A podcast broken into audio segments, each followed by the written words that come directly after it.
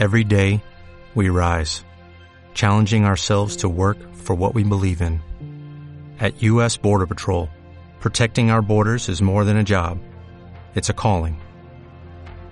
Agents answer the call, working together to keep our country and communities safe.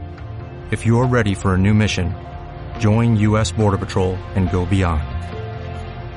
Learn more at cbp.gov/careers. Multisofá, establecimiento especializado en el mundo del sofá y del descanso desde 1998. Les ofrece la más amplia gama de sofás al mejor precio. Contamos con una gran selección de rinconeras, conjuntos 3 más 2, sillones relax, además de las últimas novedades en sofá cama. Si lo que necesita es un buen descanso, solicite nuestro catálogo de colchones en el que contamos con una extensa variedad, una relación calidad-precio increíble y donde también ofrecemos promociones y descuentos durante todo el año. En Multisofá también puede disponer de su armario vestidor a medida. No lo dude, solicítenos su presupuesto sin compromiso y verá cómo se sorprenderá. Multisofá le ofrece un servicio de financiación a medida. Comienza a disfrutar de su nuevo sofá y páguelo cómodamente. Montaje y transporte gratuito. Estamos en el Polígono Industrial de Arinaga, calle Casuarinas número 1, esquina con la calle Acacias. Hemos renovado totalmente nuestras instalaciones para ofrecer el mejor servicio. No dude en venir a vernos y comprobar todas las novedades que tenemos preparadas para que usted las disfrute. Multisofá, le llevamos el confort al hogar. Multisofá patrocina los ojos de las ranas.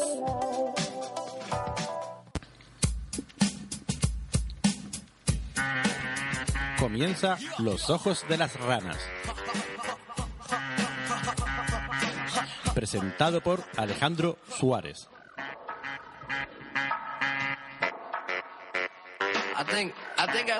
Hola, bienvenidos y bienvenidas a Los Ojos de las Ranas una semana más. Comenzamos nuestro programa de hoy. La verdad es que va a estar interesante. Empezaremos con nuestro debate semanal en la sección de actualidad que lo dedicaremos a la LOMCE, a esta ley que ha originado tanta polémica, sobre todo a raíz de la huelga que se daba el día de ayer y el día de hoy y hemos visto que ha habido algunos conflictos en la Universidad Complutense y en otras universidades del país. Vamos a comentar todos estos temas y esta actualidad. Como saben, estamos en Radio Tamarán en el 90.8 de la FM o en el 96.2 de la FM si te encuentras en el sureste de la isla y además puedes escucharnos desde la península o desde cualquier parte del mundo en radiotamarán.com. Comenzamos, como dije, nuestra sección semanal dedicada a la actualidad.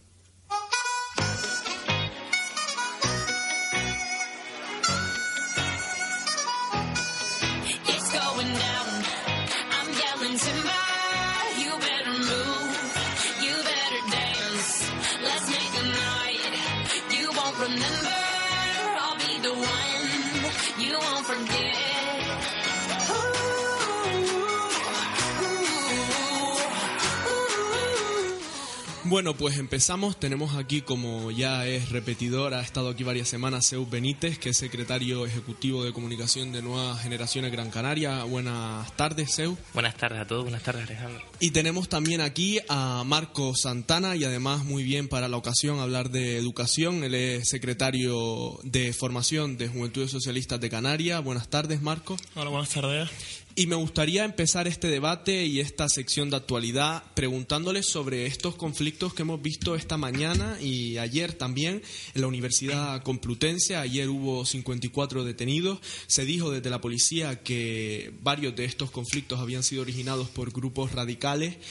Y personalmente me sorprende haber visto estas barricadas, contenedores quemados y por eso, lo primero, preguntarle sobre, sobre esto y sobre el seguimiento que ha tenido esta huelga, que se cifraba esta mañana en un 45% en, en Gran Canaria por la Consejería de Educación y un 41,20%, si no me equivoco, en la isla de Tenerife.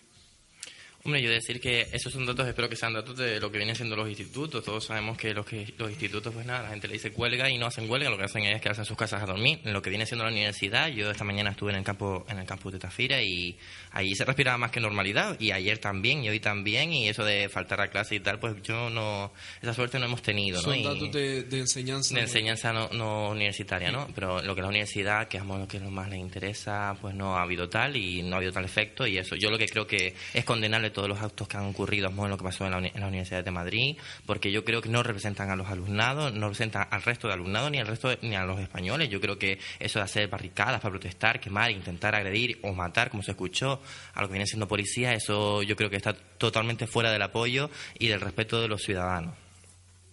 Bueno, mm, es sorprendente, ¿no? El, nivel de, de agresividad que estamos viviendo en estos días como dice el compañero de, Nuevas Generaciones, es cierto que no representan al estudiante ni mucho menos, son tres, tres personajes, por llamarlo de alguna manera, los que buscan la, la confrontación, ¿no?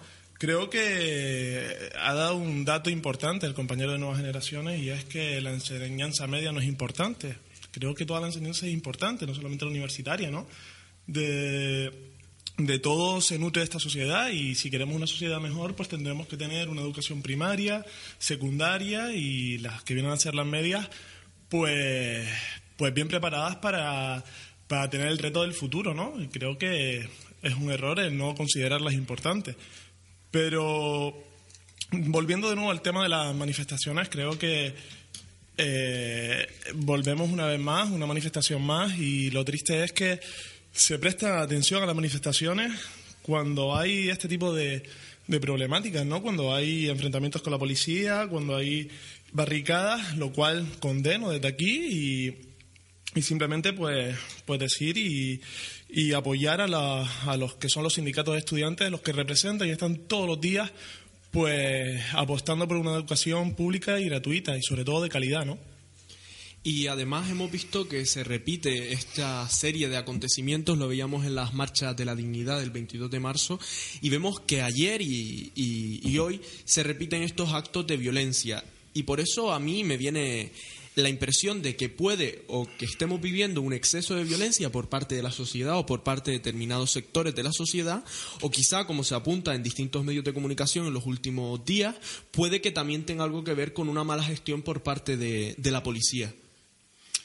Bueno, eh, la mala gestión por parte de la policía. Mira, yo tengo una, opinión muy particular respecto a la gestión de la policía, ¿no? Creo que la policía están cumpliendo órdenes en todo momento, ya de ahí el, escrito que, ha mandado respecto a la manifestación del 22 de las marchas por la dignidad, pues pidiendo la dimisión de los altos cargos porque realmente las imágenes que circulan por internet viendo a un grupo de policías antidisturbios solos, eh, eso nunca se ha visto, se ha visto ahora nada más, no, no, es, no, existen precedentes sobre, ese, sobre intervenciones policiales de esas características, ¿no? Eh, estamos hablando de que cumplen órdenes y, son los cargos. Pero creo que estamos una vez más en esta dinámica, ¿no? De, cuando uno es culpable por algo, pues eh, siempre está mal, ¿no? El, el, dimitir y demás. Y creo que hay un ejemplo y, y también viene eh, se ha producido en estos días y es un ejemplo muy claro, Adolfo Suárez, ¿no? Adolfo Suárez cuando vio que, que, no, no, podía estar en el gobierno, pues dimitió y es sano y es democrático, ¿no? Creo que los cargos de la policía se están equivocando y la violencia genera más violencia, ¿no? Hombre, yo decir que también condenar lo, lo, de lo que pasó al final de la marcha de la dignidad es totalmente condenable. Yo creo que eso de que, lo vuelvo a decir, como dije antes, como lo que está pasando en la Universidad de Madrid que pasó ayer y hoy, pues lo que pasó el, el sábado 22 Casma era un día antes de lo que de la muerte de Adolfo Suárez. Eh, creo que es totalmente condenable. No representan a los ciudadanos, no representan a España y no representan la unidad de los españoles ni el, espíritu ese, por ejemplo, que nos dejó Adolfo Suárez. Yo lo creo, lo creo así y creo que están así la mayoría de, los ciudadanos y así lo apoyan, ¿no? Eh, que hubo una mala gestión por los altos cargos de la de la policía Pues mira, ahí están las investigaciones internas. A mí me hace gracia siempre escuchar al Partido Socialista pedir dimisiones a todo el mundo, porque todo el mundo se equivoca y pide, y piden las dimisiones. Y todavía estoy esperando que pidan las dimisiones de Magdalena Álvarez, que está en, un caso de ERES y que están apoyando al Partido Socialista. Yo creo que el Partido Socialista y solicitar dimisiones a todo el mundo mientras que no tengan las siglas del Partido Socialista. Si no, pues también pidan hoy las dimisiones al, a los órganos y mandos del, del servicio de, del 112 por haber hecho una falsa alarma y ahí no se está hablando y el Partido Popular no, no va a pedir dimisiones de nadie y ahí hubo un, que se mandó a todo el mundo y al final todo era una falsa alarma sin estar asegurados, ¿no? Entonces, creo que pedirle las dimisiones a todo el mundo por pedirla, porque así intento ganar votos, pues así no, no vamos a ningún lado. Yo creo que es muy importante saber que eh, no cuentan con el apoyo estas personas, y es más, estas personas son antisistemas, radicales, que solamente quieren ir contra la sociedad del bienestar que tanto nos ha costado crear y la sociedad democrática y que no están dentro de los valores y de, de los valores y de la moral y de la ética que conforman el conjunto y la mayoría de los españoles. Eh, eh, simplemente decir, a contestación de lo que, lo que el compañero, me, me da un poco de pena el que los jóvenes de, nueva, de, nuevas generaciones vayan siguiendo los mismos pasos que el, que el Partido Popular, que sus mayores, vayan imitándolos. La verdad que no, no es bueno, ¿eh? no es bueno y sobre todo ahora que hablamos de educación hay que educarlos un poquito diferente. Y te, digo, y te explico el por qué, sencillamente. Porque este debate del ITUMA eso ya es pasado, es decir, ya esto no es y tú más. Yo no estoy hablando del debate y tú más. Perdón, no me. vale, vale, vale, vale, vale, Simplemente, la LOMCE será mala porque hará que interrumpas a los compañeros cuando estamos hablando. Cuando yo termine, si quieres, me puedes debatir todo, lo, todo lo que quieras y, y podemos seguir discutiendo. Pero lo que te estoy diciendo es que el y tú más, quien dimite, quien no dimite, mira. Respecto al tema de María, eh, la compañera que estaba nombrando del Partido Socialista, la señora Álvarez, quien la mantiene ahí tiene toda su confianza de, de tu ministro. De Guindos tiene su confianza. Y no la ha quitado porque tu ministro la tiene ahí. Y la ha puesto él. Y sigue ahí él. Entonces, no estés diciendo que debe, que dimitir. Que debe dimitir porque sí, perfecto. Yo soy el primero que, cuando un compañero o compañera del partido esté implicada, será el primero que pida su dimisión pero no imites a los mayores. La verdad que, que es malo, eso no gana salud la política. Debemos de ser propios y auténticos. Yo creo que nuevas generaciones, que tengo muchísimos compañeros de nuevas generaciones, pues está haciendo algo diferente y está llevando otro camino, pero no el más, de verdad ese discurso. Yo decirte que al final tú vienes aquí con argumentarios del Partido Socialista, como yo vengo con los argumentarios del Partido Popular, y siempre tengo que escuchar tristemente a los juventudes socialistas cuando algo bueno del Partido Socialista defenderlo y cuando es algo malo se desmarcan. Pero solamente que el 25 de mayo los, los que son afiliados a juventudes socialistas van a votar al Partido Socialista, ¿no? Entonces, si desmarcan de, los mayores para después ya votarlo, yo no lo entiendo. Y voy a participar en los actos. Así que Juventudes Socialistas, esa estrategia de que no, nosotros somos diferentes y después en las urnas votamos a quien nos, nos desmarcamos, creo que no tiene nada que ver. Y después Magdalena Álvarez, yo me parece bastante grave y lo he escuchado de Soraya Rodríguez, portavoz del Partido Socialista, Elena Valenciano, que también era de Juventudes Socialistas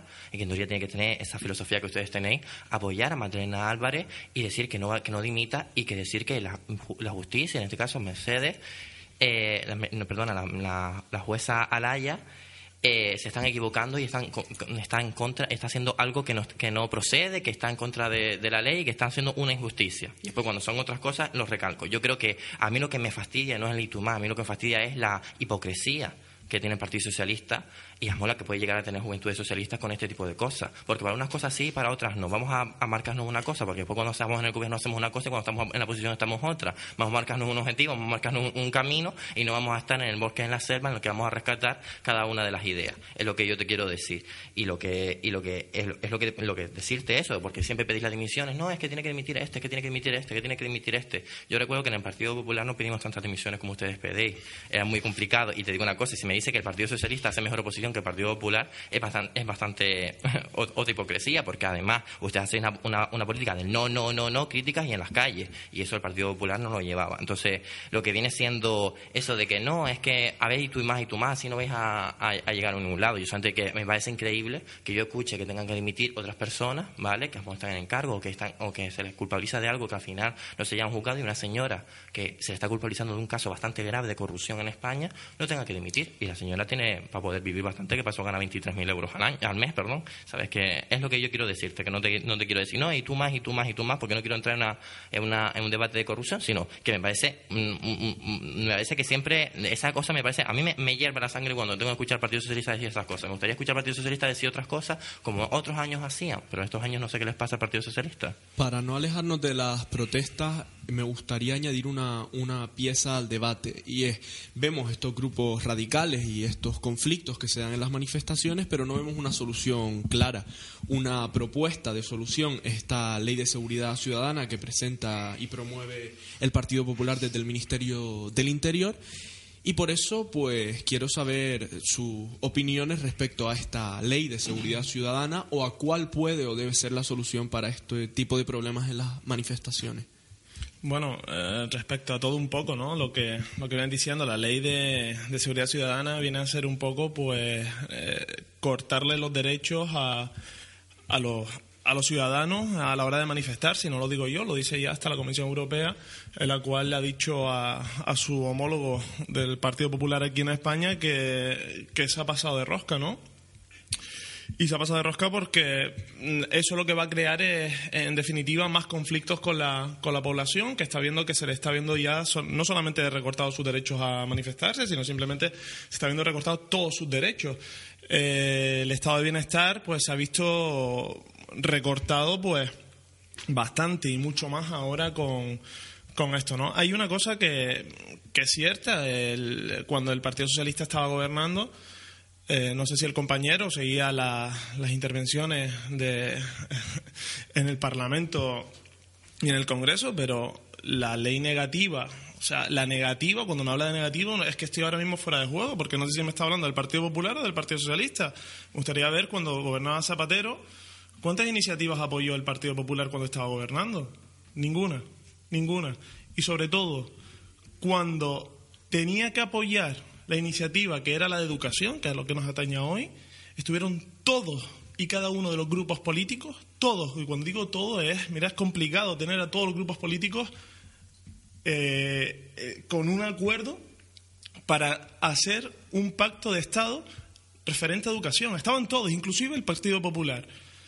Pero qué casualidad que en el último minuto el Partido Popular se baja del carro y dice que ellos no van a apoyar ese pacto por la educación y se inventan ahí una serie de patrañas para echar para atrás el pacto por la educación. Hasta el último minuto. Qué casualidad que antes de ese pacto había salido una encuesta en la que daban mayorías absolutas al Partido Popular. Qué casualidad que salen esas encuestas. Mira, yo no voy a discutir, y sobre todo el más, yo creo, el, respecto al tema de corrupción que nombraba el compañero, hay que condenarlo todo, sea del color político que sea. A mí no me va pues a estar levantando... el Partido Socialista también, porque no lo condena el Partido Socialista. te, estoy hablando de, te estoy hablando de Juventud Socialista, que soy el que represento. El Partido Socialista, aquellos que tengan condenados, imputados, pues serán ellos los que tengan que salir y decir dimito o pues me espero que el 25 de mayo no votes al Partido Socialista, porque no estás de acuerdo con él. Eso espero. Compañero, voto a quien yo quiero. Para eso hay libertad hasta que tu presidente decida que no habrá libertad para votar a quien quiera. Pero hasta ahora hay libertad para votar. Votaré a quien yo crea conveniente, no a quien tú me digas. Perdóname que me diga. Perdona que te diga, votaré a quien yo quiera. Afortunadamente, cada ciudadano es libre de votar a quien quiera. Al Partido Popular, al Partido Socialista y a otros grupos políticos que están en el ámbito tanto nacional como insular. Y ahora, referente al tema de corrupción, me gustaría saber, ya que estamos hablando de corrupción, un nombre propio, si me permite, el, ¿qué opina sobre el BIC, el compañero del Partido Popular, sobre el tema que está ahora mismo en el Cabildo de Gran Canaria referente a Bravo de Laguna? Me gustaría saber qué opina, si es normal, si hay un contrato de por medio, porque Bravo de Laguna todavía no he leído ninguna declaración referente a, decir que no ha tenido un contrato con, un, con unas empresas hasta el día de hoy. Solamente, eso sí, ha quedado con sus consejeros y parte de sus consejeros no están a favor de aprobar el BIC.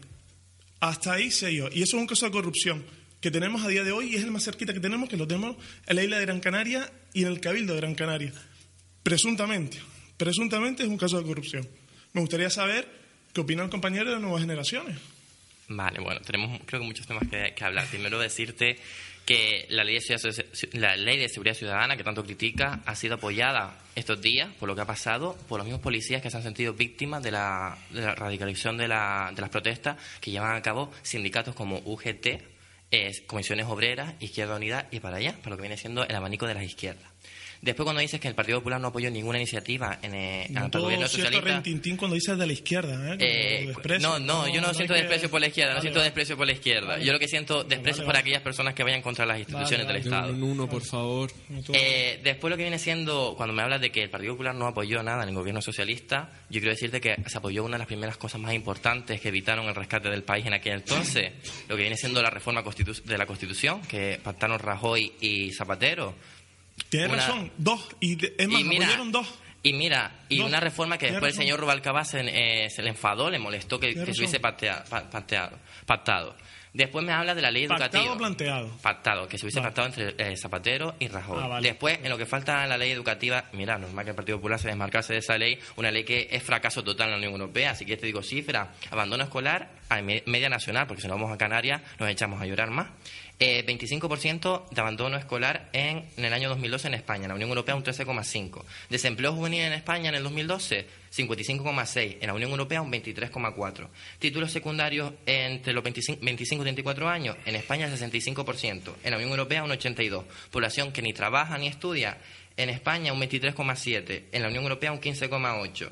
Después, si hablamos del gasto medio, encima España gasta más en educación que lo que viene siendo el promedio de la Unión Europea y tenemos los peores datos educativos de la Unión Europea. Gastamos más de 10, bueno, 10.000 dólares, tenemos aquí los datos, y 8.300 es la media de la Unión Europea. Eh, tenemos 500.000 personas en, la ESO que repiten cada año, lo que viene siendo el título de la ESO, que repiten cada año. Eso creo que hay que decir porque el Partido Popular no apoyó una ley tan mala.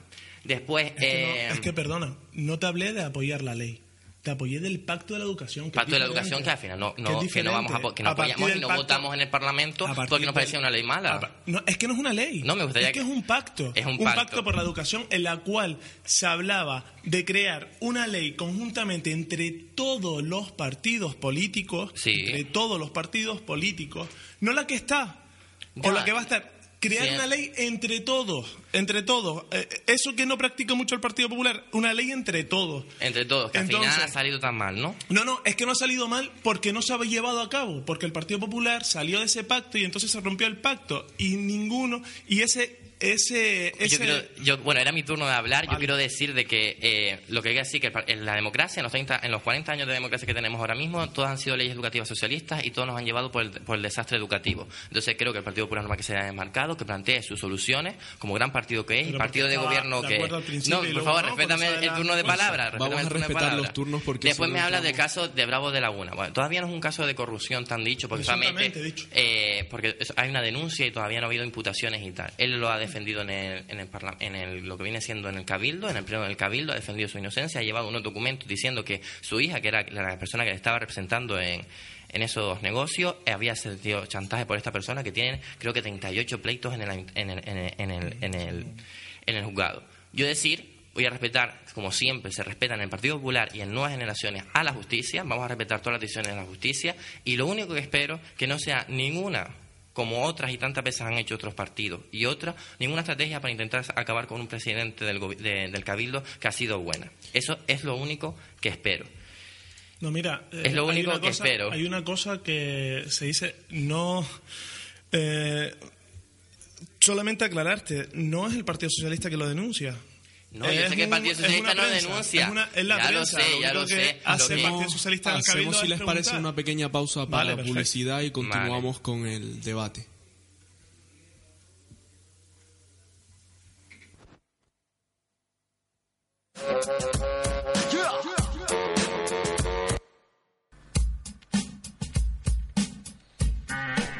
Continuamos en Los Ojos de las Ramas.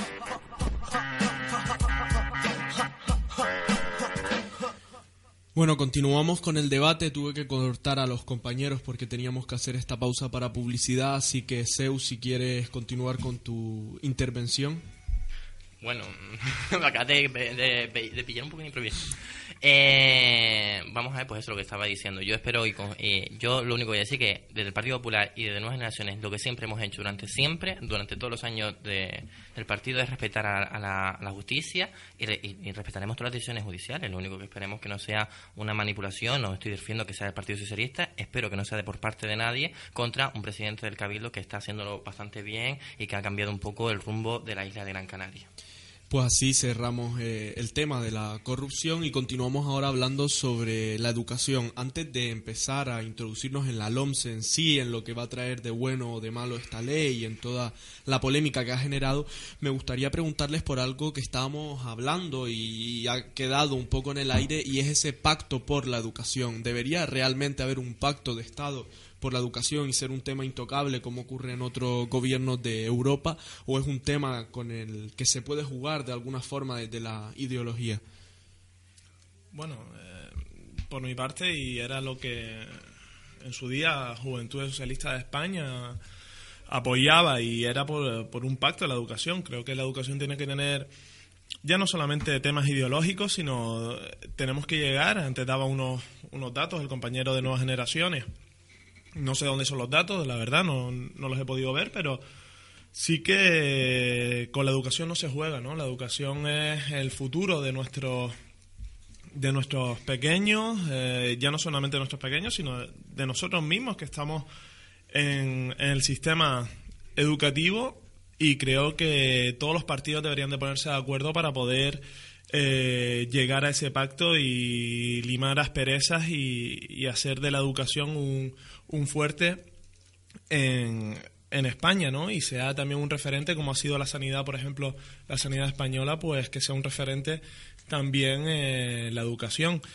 Creo que se tiene que poner manos a la obra y creo que con este, con este ministro, el señor Wert, pues creo que no, no vamos a llegar a un pacto de la educación, pero no solamente porque lo diga el Partido Socialista, sino porque todo el arco parlamentario está en contra de esta, de esta nueva ley, ¿no? Y creo que de esta manera, pues no se va a llegar a, buen rumbo y es una ley, como bien se anunciaba en el, en el Parlamento, pues que nace muerta. Es decir, eh, una vez, eh, una vez eh, llegue cualquier partido político a la, al gobierno, pues todos han firmado un acuerdo en la cual se, se va a derogar, ¿no? Hombre, decirte que decías la fuente de los datos, te digo quién es la fuente de los datos, es el Ministerio de Educación, ¿vale? Y son de los datos ofrecidos por la OCDE y por los estudios PISA. Eh, decir que, bueno, yo creo, de mi, punto, de mi punto de vista personal, que un pacto de la educación sería lo mejor, lo más recomendable, ¿no? Sobre todo entre PP y PSOE, que son los que están siempre en, en, el gobierno. ¿Por qué? Porque la educación es un tema bastante importante en el que los españoles en 40 años de democracia que vamos ahora mismo hemos fracasado año tras año, tenemos los peores resultados y es que cuando el Partido Socialista tiene sus leyes educativas que no han dado buenos resultados, el Partido Popular las ha querido cambiar, no se las ha dejado y ahora se está implantando una y hay un acuerdo ya en el Parlamento para cambiarla. Yo no sé qué va a pasar en las siguientes elecciones o cuando gobierne el Partido Socialista, si será dentro de un año, de dentro de cinco, o dentro de nueve, o dentro de muchos años, no sé. Eh, yo espero que si hacéis y quitáis la ley de educación que hemos aprobado para mejorar la educación por el gran fracaso que hay, espero que sea una ley de educación buena, mejor, la que, mejor de la que hemos aprobado para no tener resultados tan malos y tan vergonzosos que tenemos a día de hoy. Porque ya te di las cifras antes, una, son cifras cifras malas, son cifras que en, en, 40, en, 39 años de democracia han dejado en evidencia que en España la educación es un tema pendiente, un tema mm, pendiente y un tema que da vergüenza, ¿no? que nos tengan que lavar la cara siempre en la OCDE, el estudio PISA y que ya de la LOCSE, que ya era de la ley educativa de la época de Felipe, ya tenía su, su deficiencia, se aprobó la LOE que ha ido a peor y hay que peor porque vemos cómo están las escuelas, vemos cómo están cada día nuestra, nuestros chicos de 12, 13 años que están más desorientados y a mí me preocupa cuando los veo y están más desorientados y más metidos en otros mundos que no, que no en la educación. Han cambiado mucho lo que es el tema de la educación académico y es que a mí, yo nunca he sido un alumno de estrella, ¿no? Pero a mí me mucho cuando, no, a ver quién suspende más y escuchas alumnos que dicen, no, yo he suspendido 7, yo he suspendido 8 y que no se haga nada y que eso se pase por alto nos cuesta tiempo, dinero y el futuro de gente, gente que puede ser provechosa en el futuro y que no lo va a hacer porque la ley educativa la está condenando y en sí misma la sociedad que permitimos, que permitimos que ocurra eso. Por eso el Partido Popular, una de las cosas que lleva en su programa electoral, tanto que a algunos les gusta decir que no cumplimos nuestro programa electoral, eh, que lleva en el programa electoral era cambiar la ley educativa, la hemos cambiado, la hemos aprobado, se quiere implantar y hemos visto que, bueno, la mayoría de las comunidades autónomas, que es verdad que están gobernadas por el Partido Popular, lo quieren apoyar, pero vemos como en Andalucía, que tienen uno de los mayores índices de fracaso escolar, no se quieren hacer ningunos cambios, pero tampoco se escuchan propuestas de cambio por, por el otro lado. Por eso es que dicen, no, es que la vamos a derrogar cuando lleguemos al gobierno, porque es tan mala, tan mala, pero es que mira, oiga, ¿y usted por qué no propone algo si usted fue el autor de la ley anterior? Si todo el arco parlamentario en el Partido Popular aprobó la LOE, porque ha sido tan malo y nos ha dado tan malos resultados? ¿Por qué nos han llevado por aquí? ¿Ustedes quieren continuar por aquí? Por, porque seamos, que a, a pesar, creo que el año pasado, hace dos años, México nos superaba a nivel educativo, que hemos camino a Colombia. Yo me respeto a estos países, que son grandes países, pero que España, que es uno de los principales países europeos y que quiere ser cada vez más, mm, quiere subir más arriba, que vayamos a estos niveles educativos da vergüenza. Y es que me hace mucha gracia escuchar al Parlamento decir a aquellos que aprobaron la LOE y que ahora no quieren la 11, no, es que está mala la ley, es que, tenemos que volver antes. Ustedes no querrán que, espero que no, que no sea así, no querrán ustedes que es que no querramos que nuestros niños y nuestros jóvenes tengan futuro, que puedan salir adelante, porque cuando se permite un país, permite que haya un 25% de tasa de abandono, que uno de cada cuatro eh, españoles no terminen sus estudios o que en Canarias sea uno de cada tres, es grave, es grave. Que yo escuché decir al, al, consejero de Educación José Miguel Pérez, no, es que la ley es mala y en Canarias vamos a intentar no aplicar y tengamos un fracaso del 33% y que uno de cada tres jóvenes que están estudiando la ESO no termine la ESO y sus estudios y que no tenga su futuro a una sociedad que estamos hablando de una tasa de abandono en Canarias del 70% y que está una, una sociedad que le hace falta trabajo, que le hace falta cada vez más estudios para ser más arriba, que tiene que ser una sociedad más competitiva porque los países de nuestro entorno no están ganando y que vayamos con esto, lo único que nos va a convertir en España es un país de segunda. Y eso el Partido Popular no quiere y por eso propone un cambio de ley. Ya que Zeus ha comenzado a hablar sobre la LOMCE en sí, continuamos si les parece con este tema y destacando, pues Zeus estaba destacando la parte positiva y negativa que puede tener eh, esta ley, lo bueno y lo malo, y, y, por eso ahora, pues Marcos también si quiere puede opinar sobre, sobre la ley para continuar hablando sobre, sobre ella ya centrándonos en aspectos más concretos. No, mira, hay una cosa que me, que me resulta curioso, que decía el compañero, que no queremos que España sea un país de segunda o, algo así, no queremos que nos comparaba. Y hay una cosa que también tiene que ver referencia a la ley, porque todo en el, en el marco educativo tiene mucho que ver. Eh, cuando he estudiado he tenido la, la, oportunidad de salir fuera de, de España, mmm, porque aquí no, no, encontraba trabajo, me salió una oportunidad y salí fuera de España.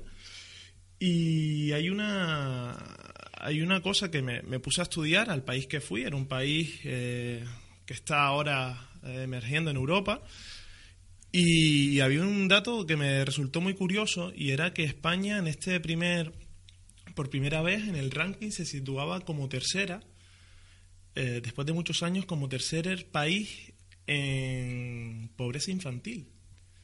Tercer país y hay cosas y datos que, que son los que son, es decir, eh, no hay más y eso a mí la verdad que me, entristeció muchísimo el ver, después decía, oye, mi país es un país que está desarrollado y ver ese dato pues como que me, me vino abajo. Pero referente y siguiendo con el tema de la, de la LOMCE, eh, es cierto que existen problemas a la hora de abandono escolar es cierto, son, los datos son los que son, yo no los voy a discutir porque son datos y si lo da el Ministerio de Educación, lo da el Ministerio de Educación.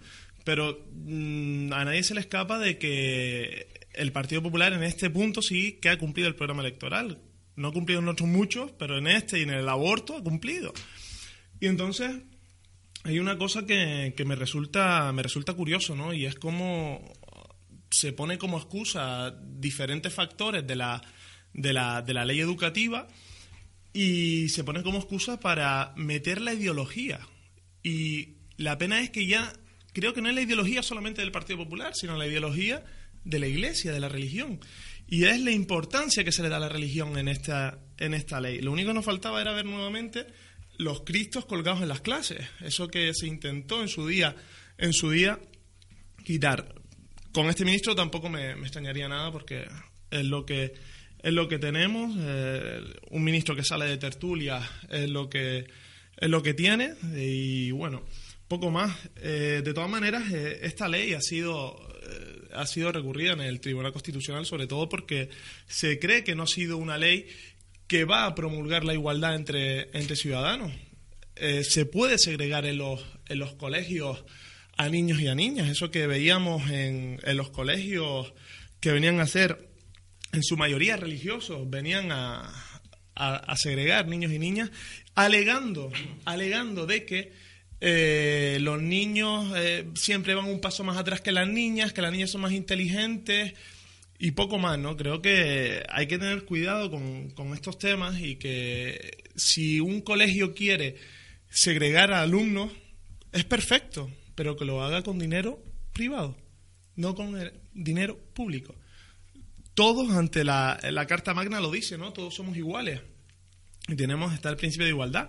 Y entre ellos, pues necesitamos un poco el, el que nuestros niños se eduquen. No porque te eduques con niños vas a ser peor o vas a ser, o vas a ser mejor.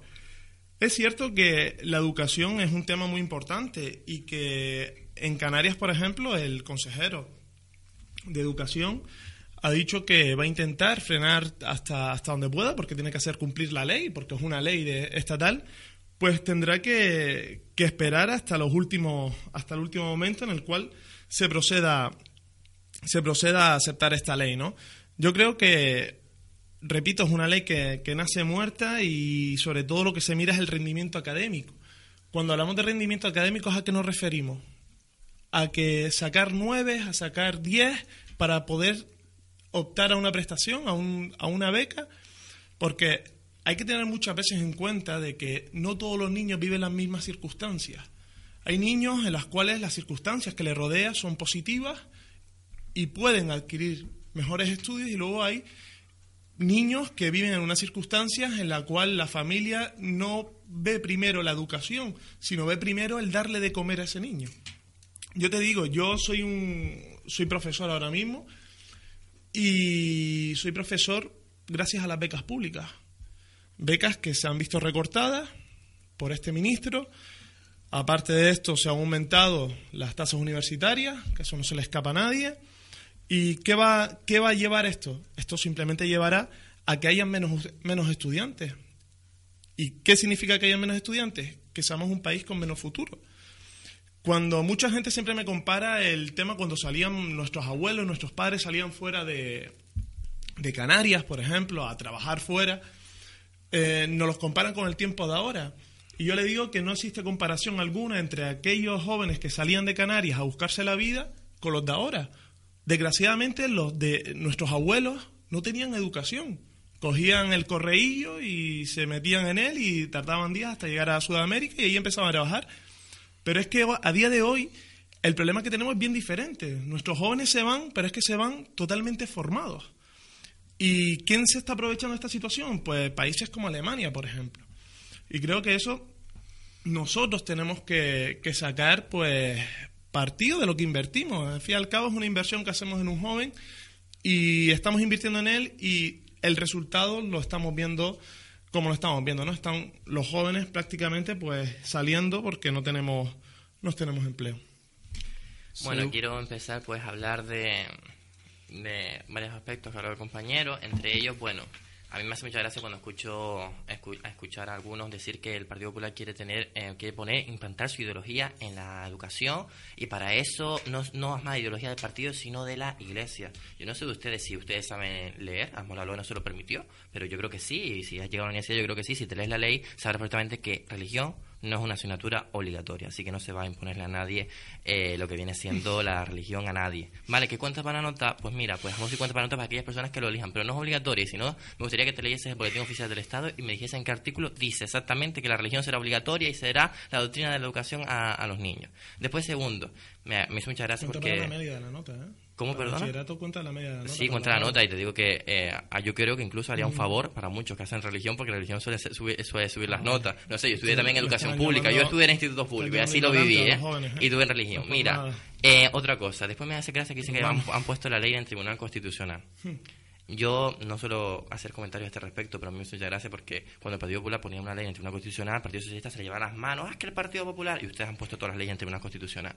Después me dice de que en el Partido Popular no queremos eh, me gusta eso libertad. ¿eh? Espérate, no, me, gustaría que me respetases a hablar. Yo te respeté todo tu turno, me gustaría que tú lo hicieses lo mismo.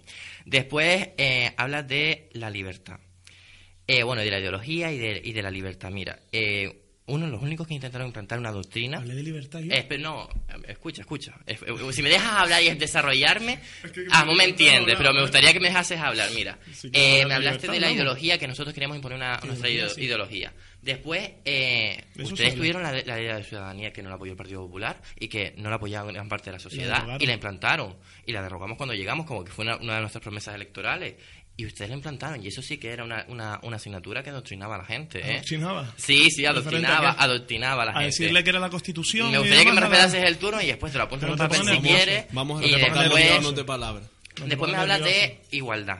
Mira, eh, la mayor ley de desigualdad es la ley actual de educación. Te voy a decir por qué. Porque en Canarias tenemos y en Andalucía tenemos la peor educación que hay en España, ¿no? Pero una persona que estudia en País Vasco un niño de un colegio público que estudia en País Vasco o que estudia en La Rioja o que estudia en Madrid tiene más eh, tiene un mejor nivel educativo que el que puede tener un canario o que puede tener un andaluz. ¿Qué pasa? Que dentro del país tenemos que tener diferencias. Eso no garantiza la igualdad del artículo 14 que antes nombraste. Te lo puedo decir que eso no garantiza la igualdad.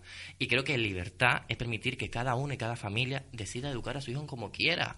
¿Por qué tenemos que implantar una norma? Es que esta es la norma y esta es la norma que tiene que tener la educación pública. ¿Por qué tenemos que implantarla? Eso sí que es adoctrinar y eso es limitar la educación de todos, te lo puedo decir así. Y te voy a decir otra cosa. Eso es, eso es así. Después otra cosa.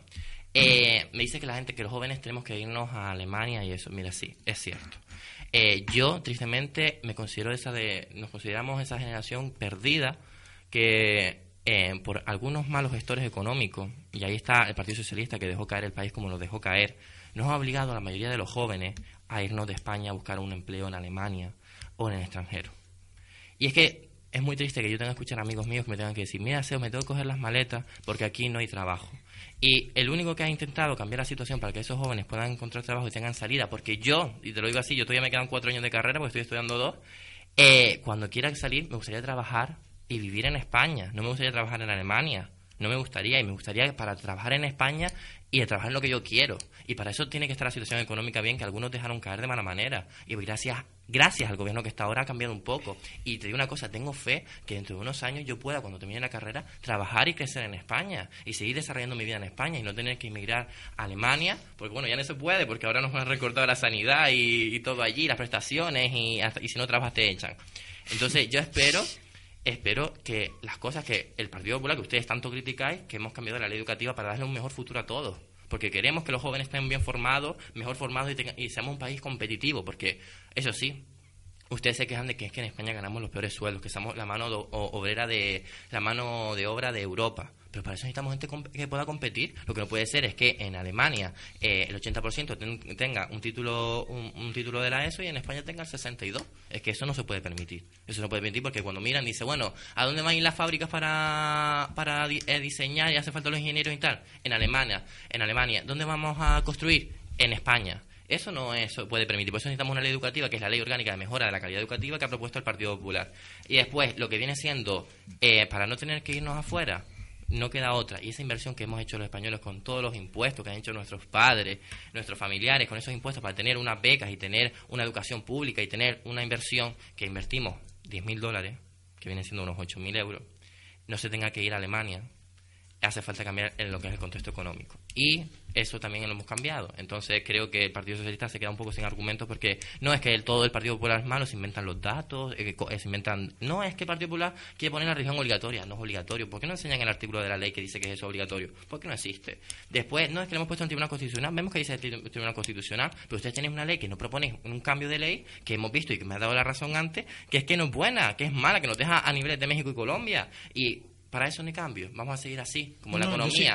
También en la economía seguimos así.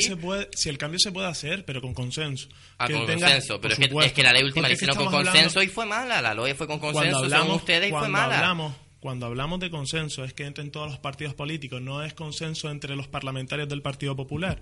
Cuando hablamos Hombre, de tenemos la mayoría absoluta porque nos dieron los ciudadanos la mayoría sí, absoluta. pero cuando un ciudadano te da la mayoría absoluta no quiere decir que hagas tú lo que tú quieras. O Nadie ha hecho lo que quiera, hemos cumplido con nuestro programa electoral. Me gustaría ver tu programa electoral y seguramente no llegarás ni al 15% de cumplimiento del programa electoral. Pero te digo más, cuando me estás diciendo que la religión no es obligatoria y es más, hay, una, hay un dato que, que lo dices tú ahora y es menos mal, menos mal que le ponemos religión para que puedan llegar.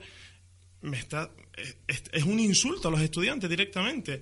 Es un insulto porque parece que es que son todos malos estudiantes y necesitan religión para poder tener una buena media. No, es que tengo compañeros que pelean por notas. ¿eh? Mira, yo creo. por eso que, te lo digo, no por otra cosa. Yo creo que. Eh, y es más, es más, cuando se pelea por nota, más a favor todavía de estar en contra del ALONCE, porque lo que te mira el ALONCE es la nota y te deja fuera a lo mejor de poder optar a becas.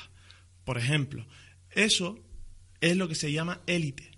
Y si el Partido Popular, el ejemplo que quiere hacer es, por ejemplo, Madrid, la educación en Madrid, pues si nos vamos a Madrid, nos trasladamos, que también hemos estado por allí, lo que ha hecho el Partido Popular allí no es otra cosa que empezar a desgastar la educación pública.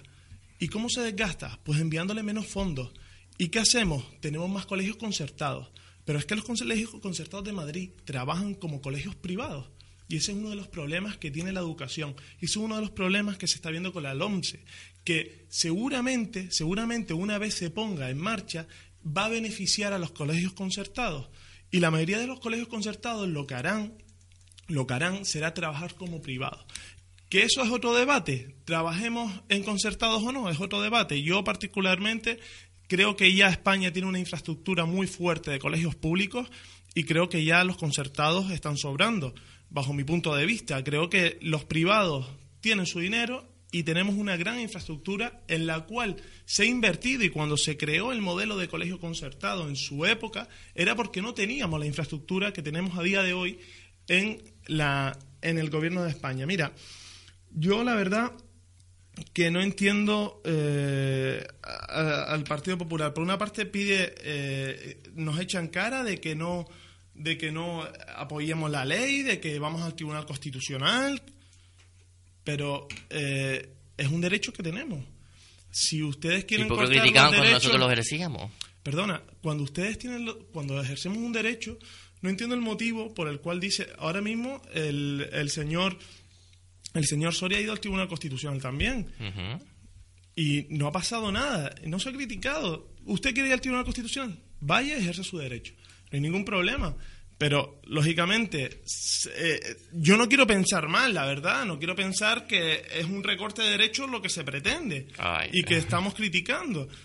Porque con todo lo que estamos viendo a día de hoy, mm, lo que pienso, y, ojalá me equivoque, ¿eh? ojalá me equivoque y sea mm, simplemente casualidad, pero es un recorte de derechos lo que se está viendo. Eh, llámese la ley de seguridad ciudadana, llámese la 11, llámese la, la ley del aborto estamos recortando en derechos y no solamente lo, dice el Partido Socialista, no solamente lo dice el Partido Socialista, ni Juventudes, se lo está diciendo Europa al gobierno de Rajoy. Le está diciendo, usted se está pasando con el acelerador, afloja un pisco. Y cuando me dices de, del trabajo y de, los... Mira, perdona, en Alemania únicamente tienen un buen trabajo los que están titulados. Porque las personas que van a Alemania a trabajar que no están titulados tienen hasta tres puestos de trabajo para cobrar 800 euros al mes. Y cuando aquí hablamos de que vamos a, vamos hemos cambiado el marco económico, ¿tú sabes cuánto es la deuda del Estado ahora mismo? La mayor de la historia. La mayor de la historia. Y cuando me hablas de desempleo, es que no me gusta nombrar a los desempleados. Primero porque yo soy parte de ellos y tenemos una situación económica, perdónenme la expresión, muy jodida. Muy jodida. Y se ha demostrado que no solamente ha sido por la gestión del gobierno de Zapatero. Se ha demostrado que viene una ola en contra de los países que estamos más al sur. Llámese Italia, llámese Portugal, llámese, Grecia. Y cuando venimos en esa ola, lo que se intentó fue parar. ¿Se hizo bien o mal? Cada ciudadano ya tuvo, ya tuvo ya su, su decisión y optó por tener al Partido Socialista en la oposición. Pero el gobierno de Rajoy a día de hoy tiene un problema. Y si me dejas de contarlo después, Alberto, te lo agradezco. Pues hacemos una pequeña pausa y enseguida continuamos con el debate.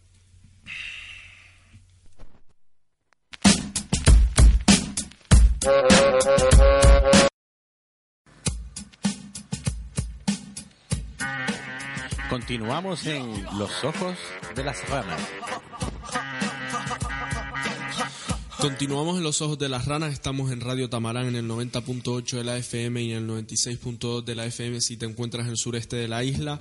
Como saben pueden escucharnos en radiotamarán.com desde cualquier parte del mundo a través de internet y estábamos hablando sobre la ley de educación, la reforma de la ley de educación que plantea el ministro Bert, que, Bert, que ya ha sido aprobada y de hecho ya ha entrado en vigor, aunque no se está aplicando porque se va a ir aplicando de forma paulatina y y en un periodo de tiempo que creo que roza los cinco años desde el comienzo del curso que viene y tuve que cortar a Marcos que estaba explicándonos y contándonos su opinión sobre esta ley.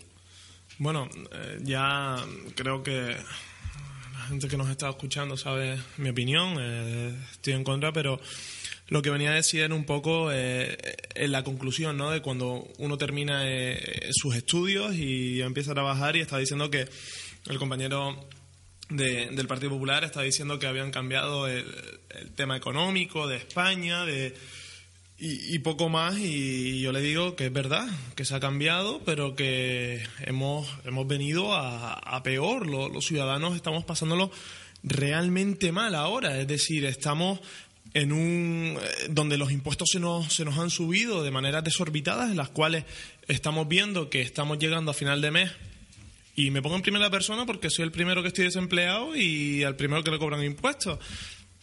Y están llegando de manera desorbitada a final de mes y, eso es lo que... las medallas que ahora mismo se está colgando el Partido Popular.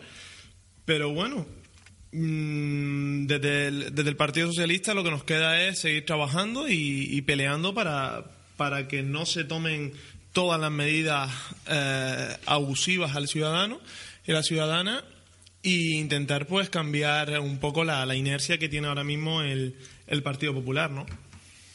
Bueno, yo decirte que en tu intervención anterior de la publicidad dijiste que ya había una infraestructura pública eh, suficiente para no tener ya colegios concertados, yo creo que si le dices eso a los directores de, Canarias al menos, no sé de otras comunidades, pero si lo dices a directores de Canarias te pueden, se pueden llevar las manos a la cabeza porque hay colegios públicos que tienen al máximo sus aulas y yo lo estaba viendo desde hace muchos años ya, cuando el instituto público que estaba, que las aulas estaban a rebosar. Eh, desde el año 2010, 2011, y es que cada vez hay más demandas y las infraestructuras no han ido en aumento. Después hablaste de que... Mm, subieron, se subieron las tasas, sí, se subieron las tasas porque no había dinero para pagarlas, pero no es una cosa nueva, no es que ustedes nunca lo hubiesen hecho, porque es que el señor Rubalcaba, tanto que no le gustó la idea, él mismo firmó el, en el boletín una subida de tasas en el año 1993. Después hablas de la economía, que en el Partido Popular nos estamos poniendo las medallas de que hemos subido los impuestos y esas cosas. Mira, nosotros no nos hemos puesto ninguna medalla, y lo ha dicho Rajoy, que queda mucho por hacer, pero lo que hemos cambiado, lo que hemos cambiado es la dirección del país. Antes, cuando llegamos al gobierno y lo que ustedes llevaban a la dirección del país, porque ustedes no gobernaban, estaban en el gobierno pero no gobernaban, Zapatero decidió no hacer mucho, eh, dejar que el país fuese poco a poco a la deriva.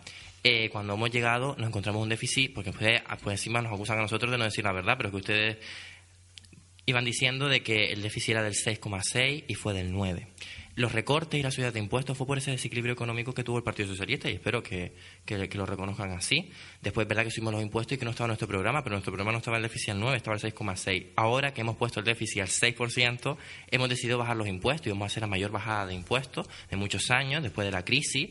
Vamos a hacer, eh, lo ha dicho ya el gobierno, hemos hecho la, de la tarifa plana para las cotizaciones y para el 2015 seguramente que entrará en vigor la bajada de IRPF en la cual 12 millones de, de trabajadores, de los 16 que hay, van a tener bajadas de sus impuestos y creo que dos millones o un millón de, españoles, aquellos que ganen menos de 12.000 euros, no van a pagar más el impuesto de la IRPF. Hemos puesto tarifa plana a las cotizaciones, es decir, a un empresario por contratar contrato indefinido, que es un, contrato más de calidad que el temporal, va a pagar 100 euros. Eh, hemos puesto tarifa plana para aquellas personas que vienen a ser autónomos y que sean jóvenes. Estamos empezando a bajar los impuestos porque ya la economía no lo permite. Lo que el Partido Socialista creo que o no, o no tiene gente que se va de economía, o no van a clases de economía, o, no o la economía no es lo suyo. Y así lo han demostrado porque dos veces en la democracia han llevado al país a la crisis y dos veces en la democracia de España el Partido Popular ha sacado al país adelante. Y es verdad que queda mucho por recorrer, pero ya este año, después de siete años de crisis, estamos hablando que vamos a crecer al 1,2. Eso es, se puede decir que es, mm, una felicidad, no es poco, porque nos queda mucho por crecer pero 1,2 a decir, vamos a caer 1,3, que es lo que habíamos caído cada año en la crisis económica, es un cambio, porque ya en un año estamos dando esperanza a los españoles porque ha bajado el paro en 225.000 puestos de trabajo, eh, perdona, 225.000 personas están menos, en, están en, menos en las listas de desempleo, pero hay 64.000 nuevas personas que están trabajando en un año.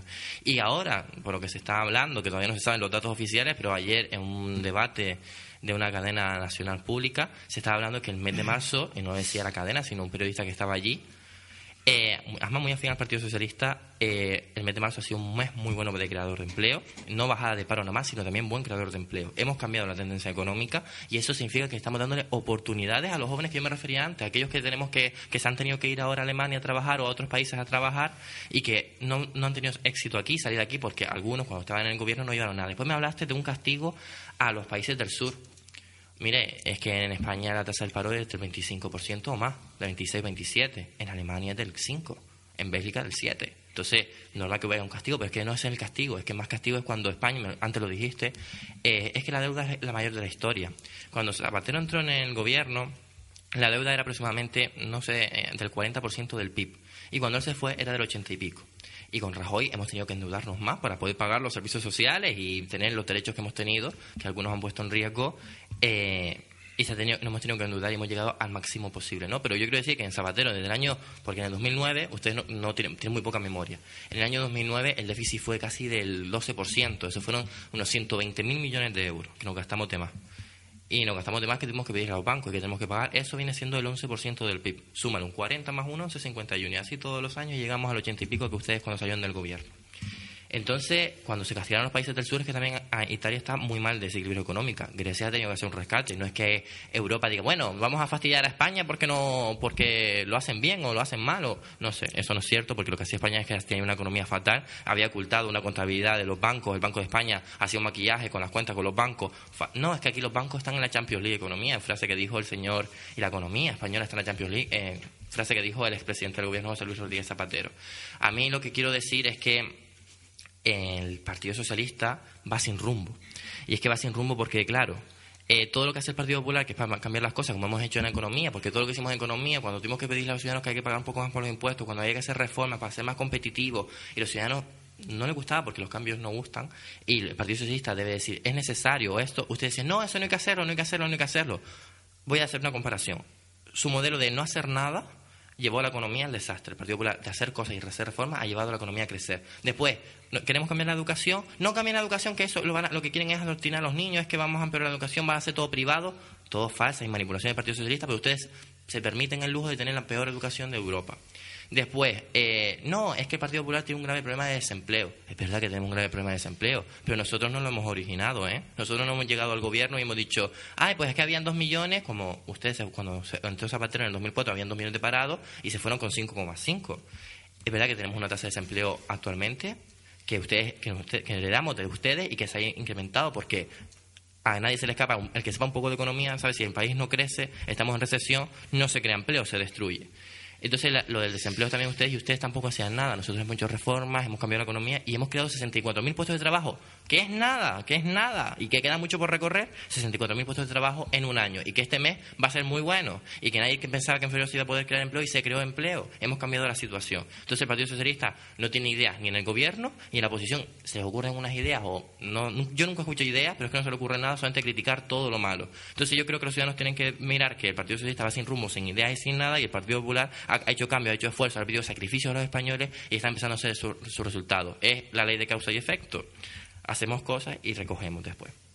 No quiero quedarme sin tiempo porque, como saben, el tiempo manda en la radio y por eso preguntarles sobre la LOMSE, que es lo que nos ha traído a hablar sobre empleo, sobre la situación general del país. La verdad es que el debate está siendo muy interesante, pero quiero preguntarles por aspectos concretos de la, de la LOMSE, como son las reválidas, estas famosas reválidas que se van a implantar al final de la etapa de secundaria y, de bachillerato. Al final, en una enmienda del Partido Popular a la ley, se retira la reválida de final de sexto de primaria.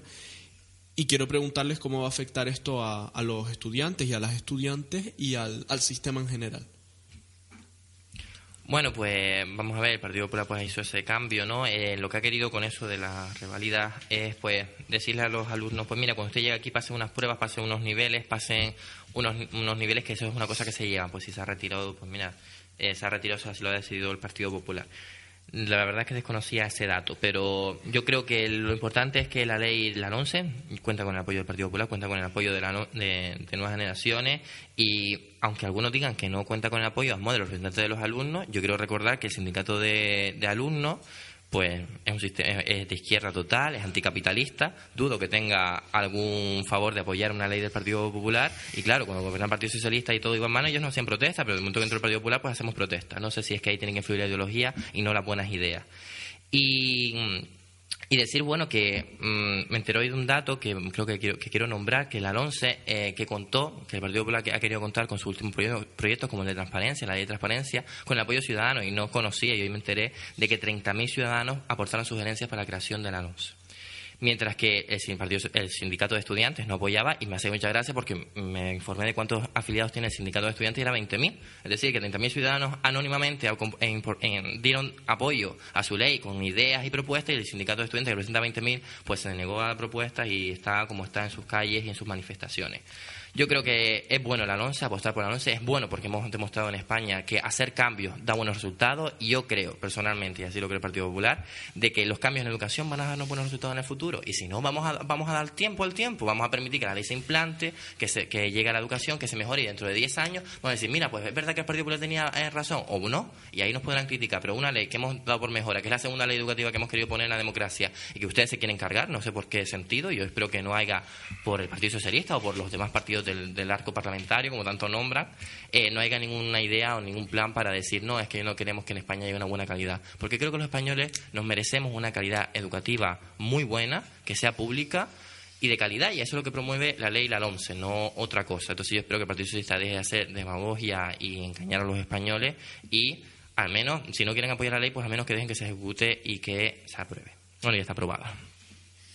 Bueno, eh, yo la verdad que me sorprendo con la ligereza con la que se desprestigian a, los sindicatos en esta mesa, en este caso a los sindicatos de estudiantes, de lo cual están diciendo que son simples títeres de los, de los partidos políticos, a lo cual no creo, no creo que sea cierto.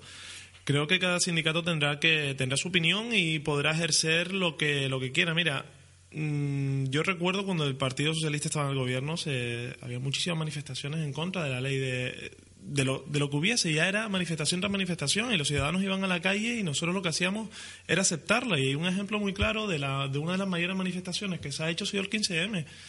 El Partido Socialista, cuando se produce este acontecimiento, el Partido Socialista lo que hace es ver cómo es la situación, qué es lo que está sucediendo en las plazas y un ejemplo de eso muy claro es la intervención policial. Un ejemplo muy claro de cómo el gobierno quiere gestionar eso es la intervención policial intervención policial que a día de hoy vemos cómo, cómo está haciendo. Pero mm, hablando de la LOMCE, eh, no es que estemos diciendo un no por un no, no, no. Es que, es que ni los profesores están de acuerdo con esta ley. No están los centros educativos de acuerdo con esta ley. No están los consejos escolares en esta ley. ¿Y por qué no están los consejos escolares apoyando esta ley? No los apoyas porque les quitan la autoridad que tienen para poder gestionar sus centros educativos. se va a dar, la ley va a dar más autonomía a los centros educativos. No, no es verdad lo que está diciendo. directamente el gobierno viene a plantear lo que hay que dar y cómo se tiene que gestionar el centro educativo. Es decir, el currículo ya viene determinado, cerrado por parte de Madrid, por esta ley. Viene totalmente cerrado y no se podrá intervenir en ese currículo. Es decir, los consejos escolares no podrán decidir sobre sus centros. Por eso no lo aceptan, por eso no apoyan esta ley. Es una de las cosas básicas. Los centros educativos, cada uno tiene una manera diferente de funcionar. Y tú que fuiste a un centro y yo fui a otro, mi centro a lo mejor era diferente por la problemática que existía alrededor. Y por eso los consejos escolares en los cuales forman parte padres, madres, equipo directivo, alumnos, alumnos es decir, todos, todos deciden sobre su centro. Pero esta ley lo que pretende es, eh, perdóneme la expresión, ordeno y mando. No es así. Venimos desde arriba. No perdón, no me interrumpas. No, pero es que no me gusta que digan mentiras, es lo que, es no, lo que no pasa. miento, no miento, es lo que hay, es pues lo que me, me gustaría que enseñases un artículo de la ley, lo, lo enseñases en el artículo de la ley que diga ordeno y mando a los centros, cuando se está hablando de más autonomía a los centros educativos. Lo, lo que no puede ser, lo que no puede ser es que no leamos los medios de comunicación y veamos cómo los consejos escolares se manifiestan en contra. Y se han manifestado en contra no solamente los, los, los equipos, o sea, las consejerías de educación que estamos que estamos en, eh, con el PSOE gobernando o hay otros, otros partidos políticos gobernando, sino es que también hay eh, grupos de, su, de, tu color político que están en contra. Y es así, es decir, eso es lo que hay. Y, y, no es porque nosotros decidamos, ah, la ha hecho el Partido Popular, está mal. No, no, no, no. Lo contrario, si el Partido Popular ha hecho algo bien, se le apoya y ya está. Hay muchos puntos en los que hemos apoyado al Partido Popular porque creemos que ha sido el momento. En el tema del terrorismo lo hemos apoyado hasta el fin, hasta el fin en esta época. Cuando ha sucedido lo de, eh, un ejemplo muy claro, cuando ha sucedido lo de Ceuta, y lo de Ceuta hemos apoyado al Partido Popular. hasta que, perdona, eso, es relativo, ¿eh? Relativo, no, perdona, hasta que se han demostrado las mentiras. Una vez más, una vez más, una vez más se denuncia las mentiras del Partido Popular. Y hay una cosa con la que ustedes jugáis mucho, y es con el número de desempleados de este país. Jugáis mucho y nombráis muchos zapateros. La gestión y quien está en el gobierno ahora sois ustedes. Y hemos demostrado que nada más cambiado. Perdona, perdona, y termino. Si, como dices tú, cuando entró Zapatero, habían 3 millones de desempleados. 5,5. 5,5, pues mira, me lo, pone, me lo pones todavía mejor. 5,5 cuando ustedes entraron al gobierno. Y cuando entró Zapatero habían 2 millones y poco. Y estábamos en pleno apogeo. O sea, eh, la, la, economía, la economía era un Ferrari en ese entonces. Y habían 2 millones. Y ustedes venían de gobernar. ¿Dónde estaba el dinero para esos 2 millones? Porque el paro estructural siempre de, de Canarias no. Del Estado siempre ha sido de un 11%. Ahí donde estaba el Partido Popular. Ahora con la gestión de Rajoy se está llegando a dos millones de nuevo de desempleados más. Y ya no solamente es eso, y no solamente es eso. Te digo más, los empleos que se están creando ahora, los empleos que se están creando ahora son empleos de baja calidad. Y no lo decimos nosotros, y no solamente lo dicen los sindicatos. Vete a la calle, a la plaza, y pregúntale a un joven qué empleo tiene. Y te va a responder pues mira, estoy trabajando por tres horas y estoy cobrando 80 euros. Y lo están y lo estamos viendo. Lo que pasa es que hay una cosa que es lo que no quieren ver. O sea, el tema del elitismo, cuando se vive en el gobierno, hay un elitismo que no nos bajamos a donde están los verdaderos problemas. Mira, hay un ejemplo muy claro. Y perdóname que te lo diga, en el Ayuntamiento de Las Palmas de Gran Canaria. Hoy, esta mañana y ayer, los ciudadanos de Ginamar han descargado ellos solos tres mil y poco toneladas de alimentos, ellos solos, y han pedido ayuda, ayuda de emergencia y han tardado más de ocho meses, está tardando el Ayuntamiento de Las Palmas de Gran Canaria en dar ayuda de emergencia. Eso es estar en la élite y no bajará al verdadero problema. Cuando seguimos nombrando a los desempleados y vuelta a los desempleados, es que ya irrita. Y cuando seguís nombrando a Zapatero, que no ha hecho nada. Mira, te digo una cosa, los mayores cambios sociales que ha tenido este país lo ha hecho el Partido Socialista. Los mayores. Y a quien más se le ha dado derecho ha sido el Partido, ha sido el partido Socialista. A todos los ciudadanos. Ha sido el Partido Socialista. ¿Se ha gestionado mal? ¿Sí o no? Dependiendo cómo lo quieran mirar. Si lo miras desde la parte del Partido Popular, seguramente está todo muy mal. Seguramente. Pero te digo una cosa. Cuando nos ponemos a a valorar las cosas y decir que Zapatero es el culpable, que Zapatero... Yo recomiendo una cosa, es hora de que empecéis a miraros el ombligo y ver qué cosas hacéis mal y qué cosas hacéis bien. ¿Hacéis bien cosas? Sí, por supuesto que hacéis bien cosas. ¿Hacéis cosas mal? También. Y la oposición estamos para criticarlos y para decirlos y para saltarlos a los medios de comunicación.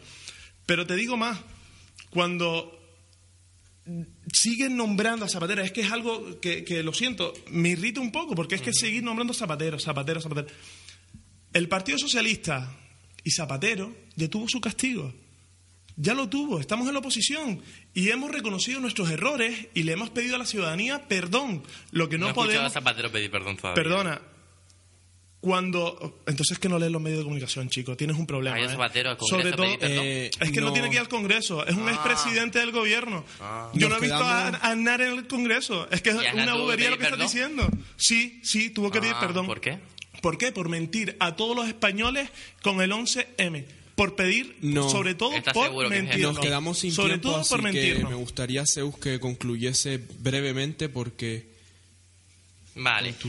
Eh, a ver, a mí me hace mucha gracia que el Partido Socialista, cuando les recuerdas todo lo. Ellos no tienen idea y cuando recuerdas su gestión, que es lo que ustedes aspiran a gobernar, y miramos lo que gestionaron, vimos como el desastre que llevaron. Y cuando me hablas de que el Partido Socialista fue el, partido que más dio eh, ayudas y esas cosas, pues a mí me hace mucha gracia. No, déjame hablar, respeta un poco, déjame un poco hablar. Respetando. Pues no, entonces no digas demagogia. Mira, demagogia. No, no, pero no, es, verdad. Me hace la ciudad social, que es la que da prestaciones, eh, prestaciones a los jubilados, a los desempleados, mm. cuando nosotros llegamos al gobierno estaban en déficit. Y eso es peligroso porque entonces no podemos garantizar a los ciudadanos eso. Sí, la ciudad social estaba en déficit. Hemos sido quien ha aumentado más. Me gustaría que hablase porque me, hace que me metes a hablar. Me gustaría que me haces hablar. Este país. No y las congelaron y las congelaron no, el 10 de mayo. Pero me gustaría que me haces hablar. Pero es que cuando dices, que cuando dices eso, es que tú mismo estás cayendo en una trampa. Y es me gustaría que, me haces hablar. Me gustaría que me haces hablar y que tanto que eres defensor de las leyes educativas, al menos tuviese respeto para dejarme hablar. Y la tengo. Pues a ver si me dejas hablar y lo demuestras. Mira, eh, te voy a decir una cosa. La ciudad social es el que da las prestaciones y que dice ustedes las pensiones y todas esas cosas. ¿Sabes por qué congelaron las pensiones ustedes en el año 2010? ¿Sabes por qué? Porque llevaron a la sociedad al déficit, porque llevaron la economía al déficit y no garantizaron nada. No, pero déjame hablar, déjame hablar porque es mi turno para finalizar. Mira, me hace mucha gracia de que ustedes se lleven adelante todas las cosas y así no es cierto. Ustedes habéis dejado la economía en desastre y habéis puesto en peligro todos los servicios. Si hubiese, no, pero si hubiésemos entrado, si hubiésemos entrado, ¿por qué no me dejas hablar? Parece que no te gusta escucharme. No me gusta escuchar y no te gusta respetar a los demás. Pues espero que me dejes respetar porque me faltan 30 segundos y no me da tiempo de hablar. Pues a ver si es verdad si me dejas respetar. Es que y bueno, continuamos sin dejarme de respetar. Por favor, vamos a respetar el turno del compañero que queda poco tiempo. Decir que, mira, para concluir, eh, ustedes no pueden tener la bandera de que ustedes defendieron lo, que viene siendo las ayudas y eso porque ustedes pusieron en peligro el sistema, el sistema del bienestar porque dejaron a la sociedad social en déficit. y ustedes congelaron, congelaron eh, las, pensiones. no me digas que no. Ah, pues mira, voy a congelar las, pensiones. Menos las mínimas congelaron todas las pensiones. No, no me me gustaría hablar, me gustaría que hablar, me gustaría que hablar. Nosotros hemos venido a hacer una reforma y la hemos garantizado. Mira, nosotros la diferencia, la diferencia entre ustedes y nosotros es bastante clara, que nosotros creemos en los españoles y creemos que España tiene un futuro.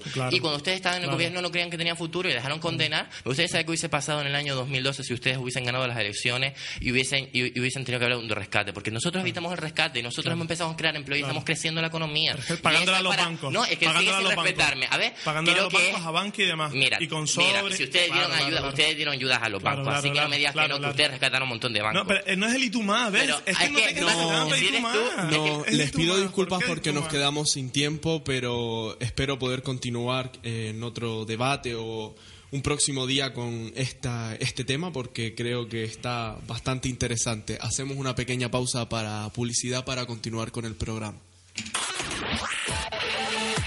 Tamarán FM 90.8, Las Palmas.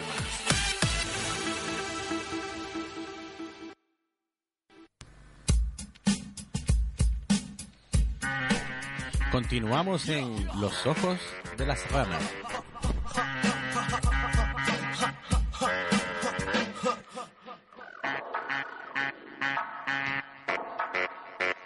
I think I think I see where it going this one.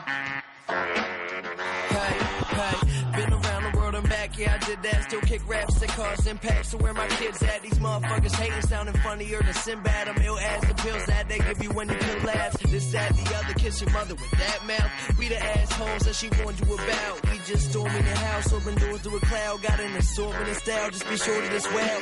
6.30 in the morning and there still ain't signs of slowing down. Bueno, pues después de este apasionante debate, Vamos a terminar esta media hora dedicada al espacio, como siempre, de cultura, de actualidad, de entrevistas, pero en el programa de hoy no vamos a tener una entrevista porque, como saben, el 23 de marzo, domingo, fallecía el expresidente Adolfo Suárez y hemos querido hacerle nuestro homenaje. No un homenaje desmesurado ni vamos a entrar en qué hizo mal, qué hizo bien, sino creemos que es una figura importante y por eso vamos a hacer un homenaje. No hay mejor forma de hacer este homenaje desde nuestra opinión que recorriendo la música que sonaba en los años 70, porque estas canciones nos pueden decir mucho sobre el final de la dictadura y sobre la transición a, la democracia.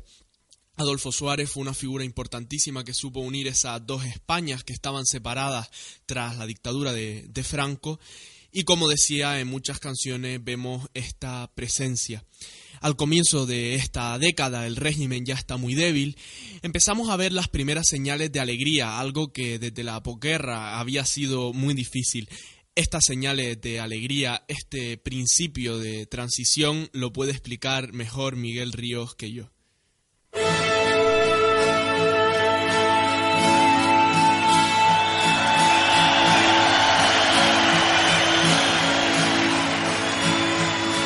Esta es una canción que nos tiene que representar como seres humanos, que nos tiene que hacer y que nos ha hecho mucho más dignos, mucho más personas, en contra de cualquier forma de totalitarismo, en contra de cualquier forma de vejación contra el ser humano.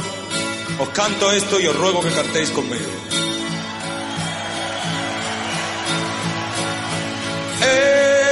Escucha hermano la canción de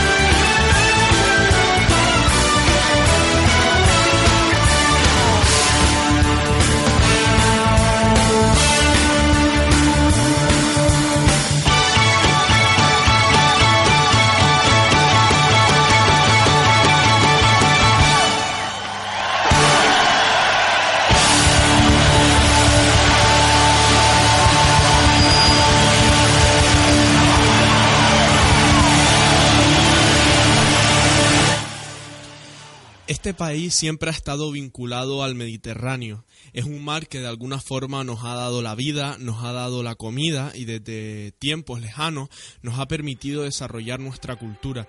Como sabemos marca nuestros hábitos, nuestro clima, incluso nuestra dieta, que la llegamos a llamar dieta mediterránea. En homenaje a esta parte de la cultura española está la canción Mediterráneo de Joan Manuel Serrat que data de 1971.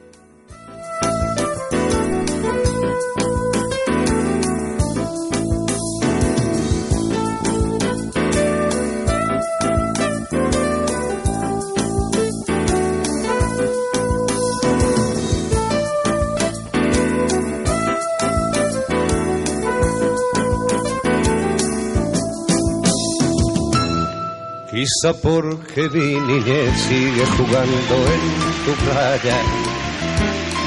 Escondido tras las cañas duerme mi primer amor. Llevo tu luz y tu olor por donde quiera que vaya.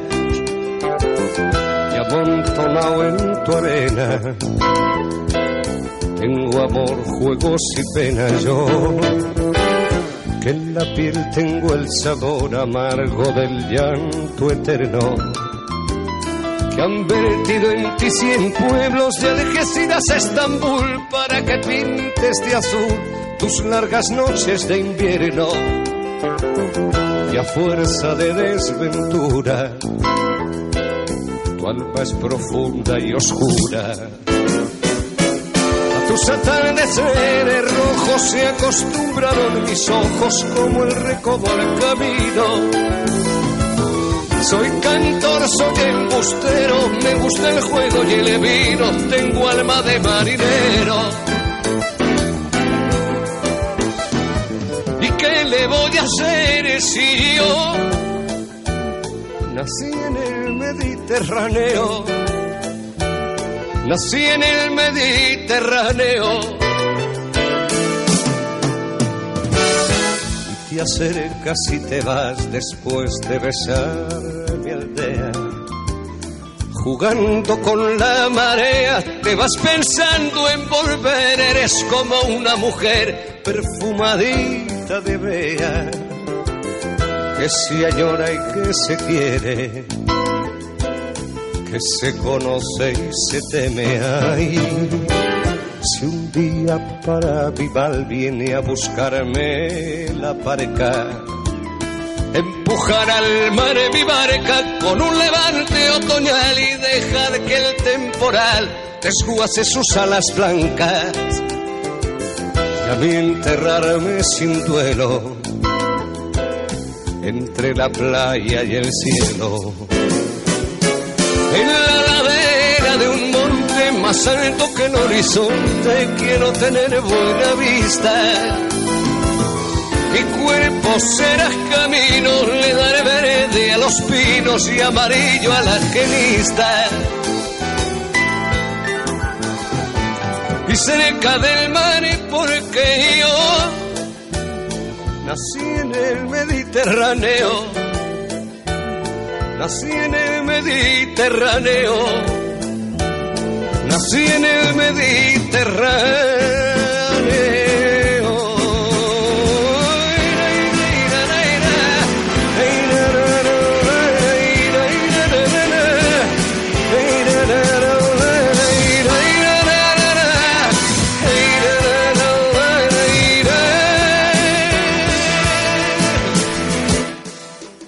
También en los años 70, las calles de Madrid, la Puerta del Sol dando un paseo, ese letrero de tío Pepe que rezaba aún el sol de Andalucía embotellado, una época en la que todos y todas tenían la esperanza hacia esa nueva democracia, esa transición hacia la libertad.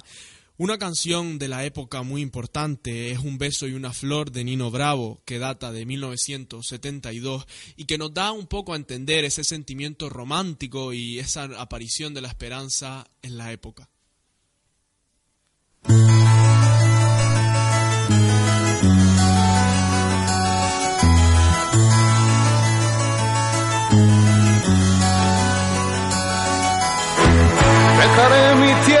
Por ti, dejaré mis campos y me iré.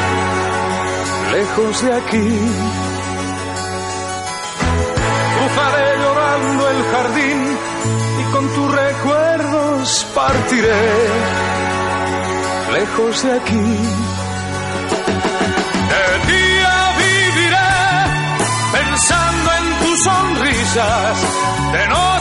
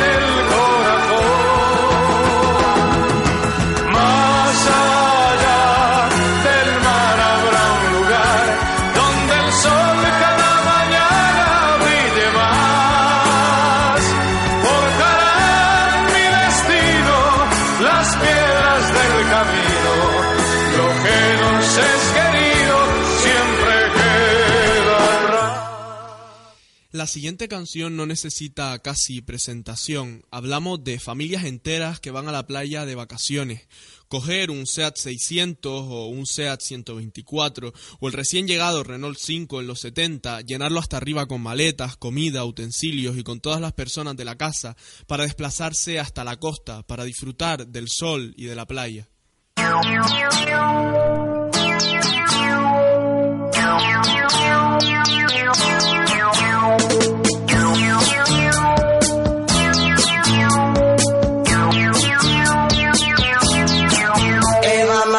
Se fue buscando el sol en la playa.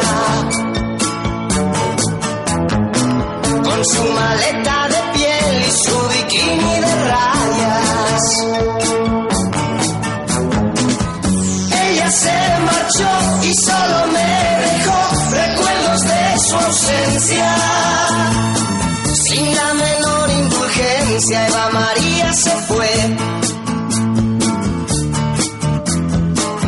Pasó las noches así, pensando en Eva María.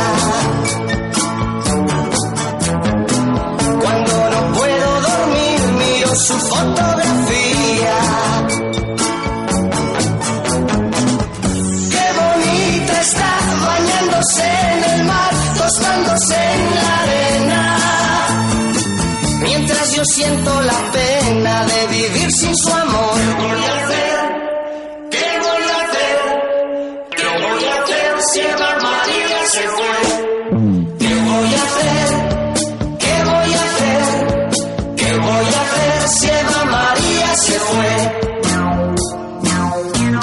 Apenas puedo vivir pensando si ella me quiere.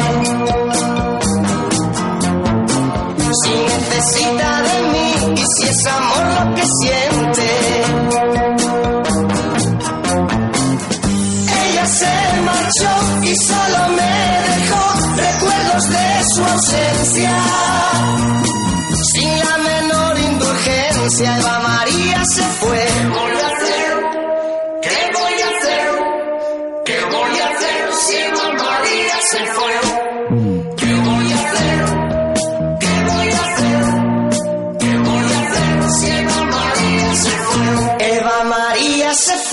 Buscando el sol en la playa.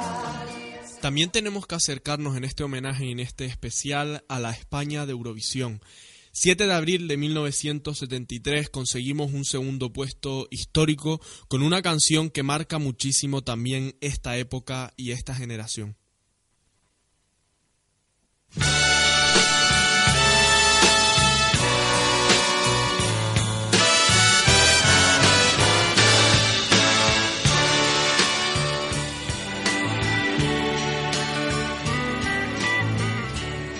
Una promesa eres tú, eres tú. Como una mañana de verano.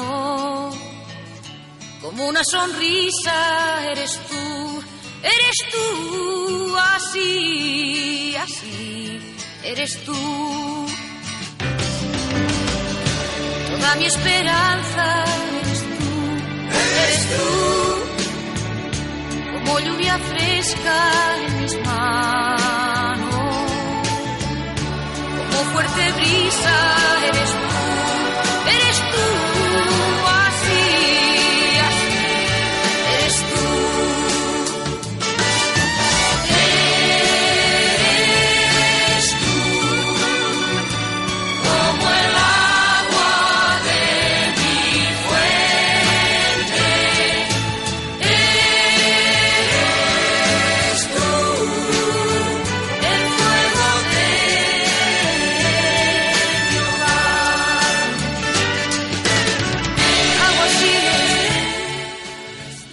Adolfo Suárez, al que hemos querido homenajear hoy, ha escuchado todas estas canciones a lo largo de su vida, estoy seguro, y fue capaz, como dije al principio, de unir dos Españas, dos Españas diferentes, distintas, que querían cosas también eh, separadas, pero que fueron capaces de unirse, de dialogar, de sentarse sin destrozarse y de llegar a un acuerdo. Ese acuerdo es la democracia.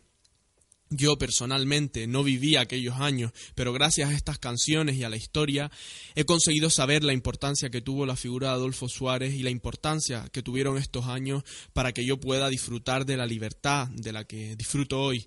Y de hecho, como dice la canción, dicen los viejos que en este país hubo una guerra y hay dos Españas que guardan aún el, el re- rencor de viejas deudas.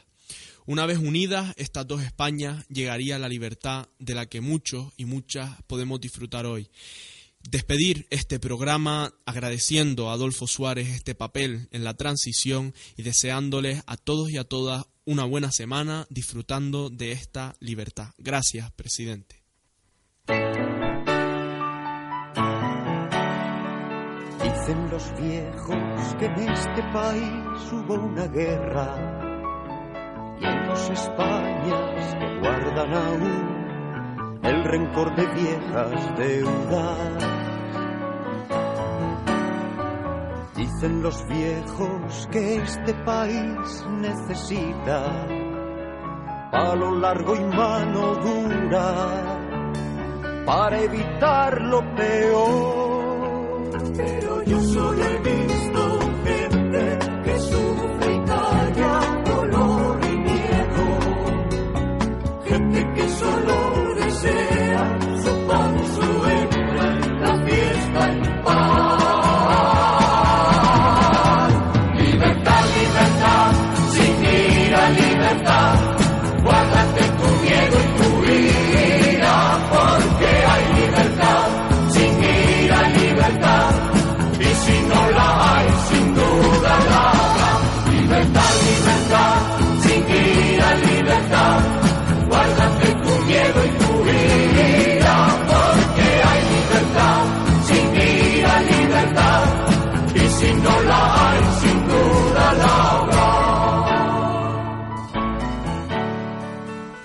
Dicen los viejos que hacemos lo que nos da la gana.